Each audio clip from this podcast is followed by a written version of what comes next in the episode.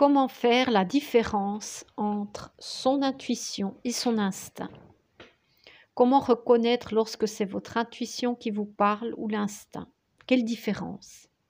L'intuition. L'intuition est une faculté que tout le monde possède, c'est notre sixième sens. Ce sens est relatif au chakra du haut et plus précisément, il concerne le sixième et le septième. Non pas spécifiquement parce qu'il vous apporte des messages via l'imagerie mentale uniquement, mais aussi par des idées soudaines. L'autre question est de savoir d'où viennent ces images ou ces messages et qui nous les transmet. Qui nous transmet ces messages? Autant pour faire la différence entre son intuition que son instinct. Les messages qui nous arrivent par l'intuition sont reliés par nos guides spirituels ou viennent de notre moi supérieur. Autant nos guides nous transmettent des informations pour nous assister à accomplir une tâche spécifique, alors que notre soi supérieur veille à ce que nous maintenions le cap de notre chemin de vie. Il y a aussi les guides des synchronicités. Ils sont spécialisés pour combiner plusieurs éléments ensemble afin qu'un événement puisse avoir lieu, comme une rencontre importante dans votre vie, un poste de travail. En général, vous reconnaissez facilement ces synchronicités car d'une certaine manière, elles sont le fruit d'une multitude d'idées et de circonstances qui aboutissent à l'instant de cette occurrence vous vous en rendez compte après coup lorsque vous faites le lien entre tous ces éléments. Blocage à l'intuition. Voici les principaux blocages qui vont inhiber votre intuition. Ne pas l'écouter et agir avec sa logique uniquement. Être trop dans l'ego et se croire supérieur à.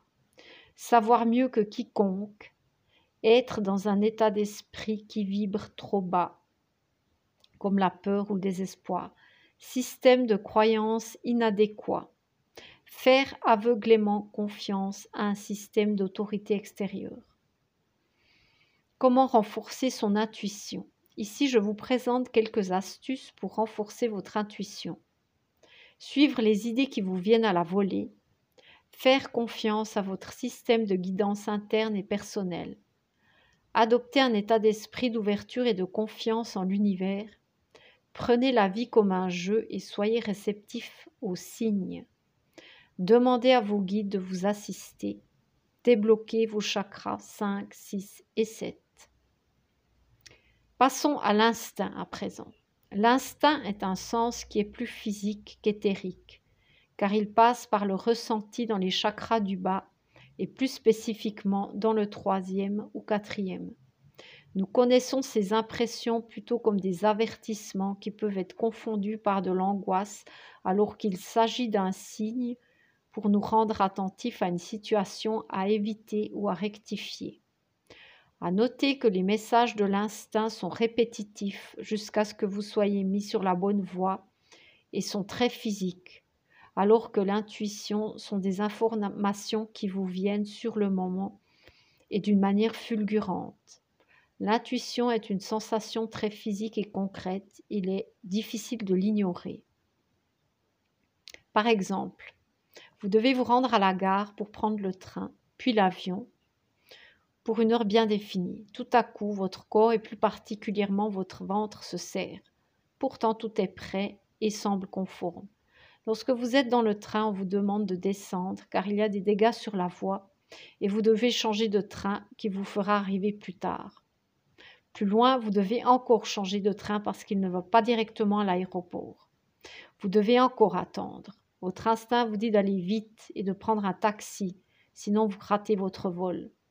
Une fois dans le taxi, la tension se relâche et tout se passe normalement.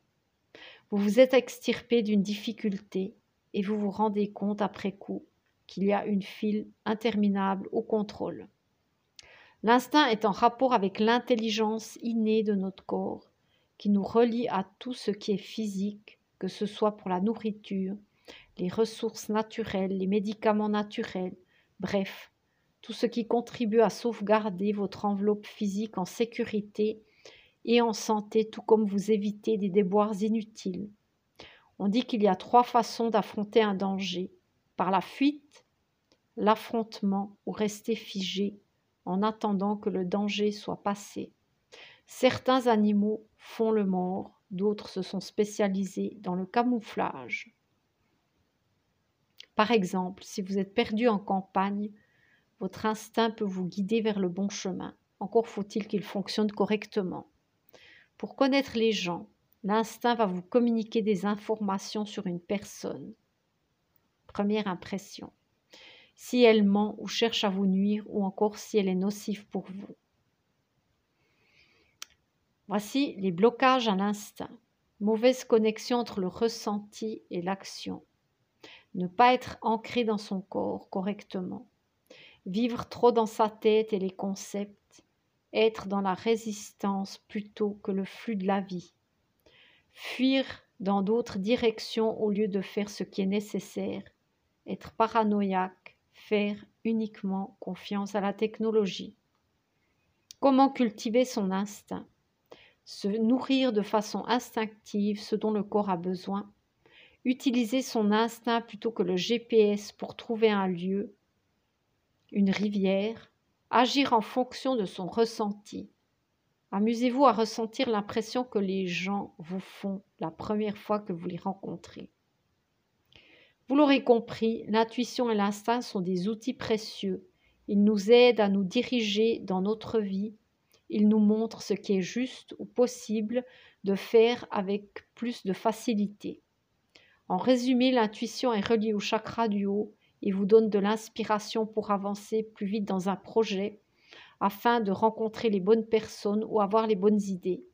Quant à l'instinct, il vous évite les déboires inutiles, il vous préserve tant au niveau santé, sécurité, énergie, rencontre. À présent, à vous de jouer et amusez-vous avec ces outils. La conscience va les renforcer.